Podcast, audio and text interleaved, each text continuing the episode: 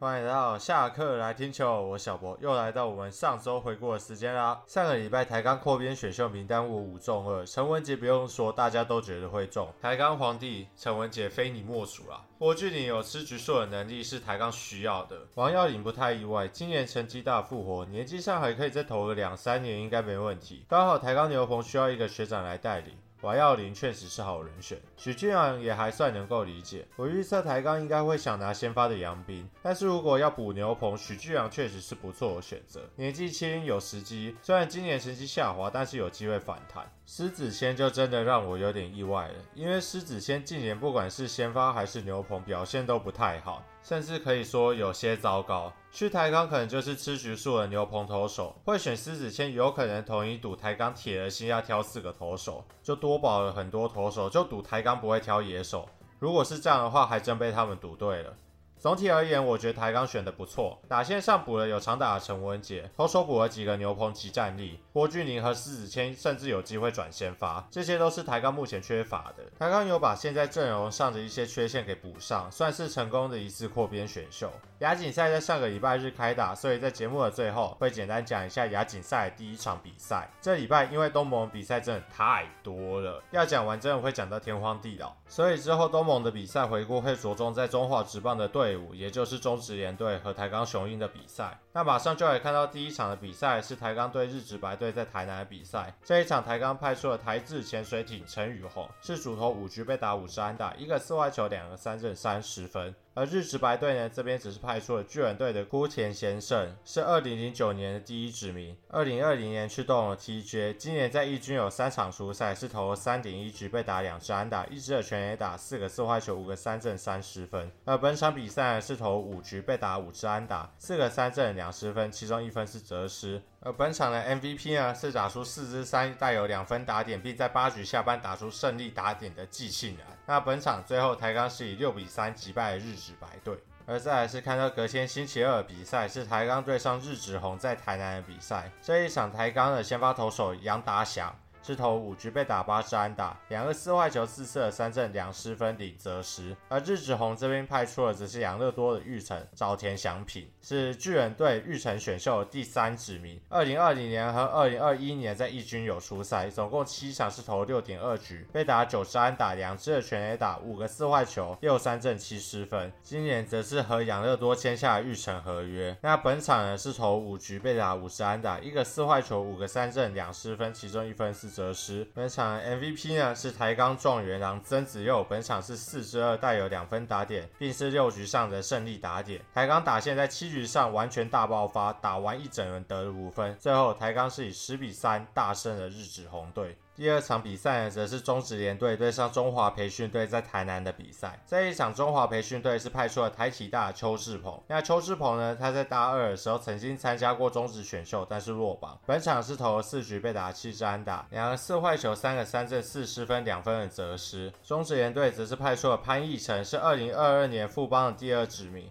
是投四局被打两支安打，四个四坏球，三个三振，两失分，一分的责失。而七局下呢，则是换上李嘉祥，原名是李庆荣。如果是狮迷的话，应该会有一点印象。被合库的陈志宇打出追平全垒打，再加上被台电的郑君伟打出了超前安打。陈志宇曾经被评为有选秀前三的实力，但是最后选择进了合库。郑君伟只是前年参加选秀落榜。两个人都当过 U 十八的国手，而且都是身材条件不突出的选手，而身材条件。不突出，也成为他们不进职棒或没有办法进职棒的因素。而本场的 MVP 呢，则是打出追平后的陈志宇。本场中华培训队是以五比四击败中职联队。那再来是看到隔天是中职联队对上社会人在斗六比赛。那这一场的社会人的投手是来自 JR 四国的近藤一来，是投五局被打六支安打，三个四坏球，五个三振，三十分。而中职联队的先发投手是曾家辉，是今年乐天的第四指名，是投三局被打一支安打，两个四坏球，一个死球，一个三振，零失分。而后续接替的赖之奇是投三分之一局被打一支安打，一个四坏球，一个死球，一个三振。下场的时候是失了两分满垒的情况。换上庄裕斌是魏全二零一九年。第十指名。一上场就被天前真海敲满贯炮，自己又再掉一分。本场 MVP 就是敲出满贯炮的天前真海。而中场社会人是以八比五击败了中职联队。而再来是看到隔天的比赛是台钢对上社会人在台南的比赛，社会人派出的先发投手是来自日本通运的平原银次郎，是投五局被打六支安打，一个死球一失分。而台钢这边呢，则是派出了测试洋将小野寺贤人，是主投四局被打五支安打，一个四坏球五个三振零失分。而后续接替的王伯杰被来自 Honda 熊本的丸山隆志敲出追平的阳春炮，中场是一比一握手言和，MVP 是交出追平全垒打的丸山隆志。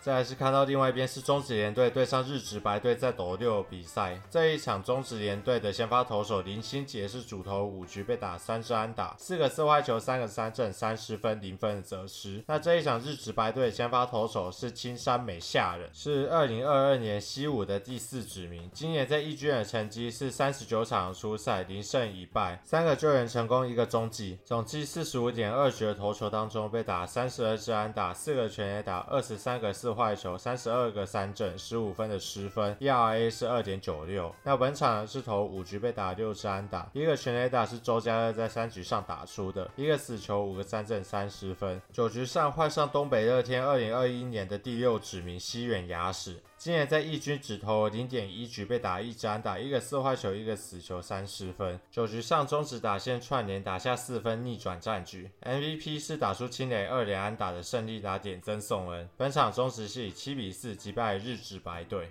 那隔天星期五比赛是中华培训队对上台钢雄鹰在台南的比赛。那这一场呢，培训队是派出了台电的郭定宏，主投六局被打四支安打，三个四坏球，两个死球，三个三振，三十分。而台钢这边则是派出了。测试洋将霍斯主投六局被打三支安打，两个四坏球，四个三振，零失分。中华培训队在八局上半是打击大爆发，狂打了一整轮，灌了六分。九局上半来自文化大学高伟伦再补一支两分炮。本场 MVP 是三支二打出两分打点，同样来自文化大学卢彦祖。中场中华培训队是以八比三击败了台钢雄鹰。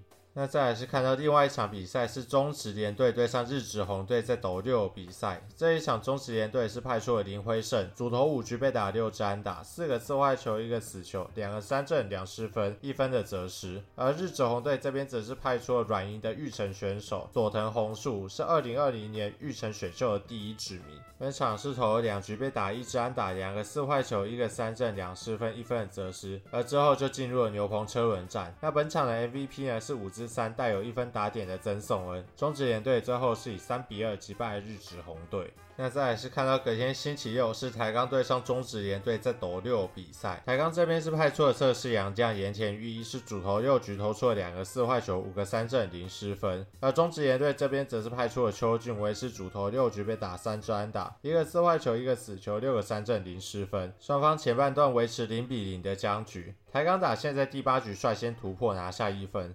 台钢投手群保持了九点一局的无安打，结果被蔡家燕打破。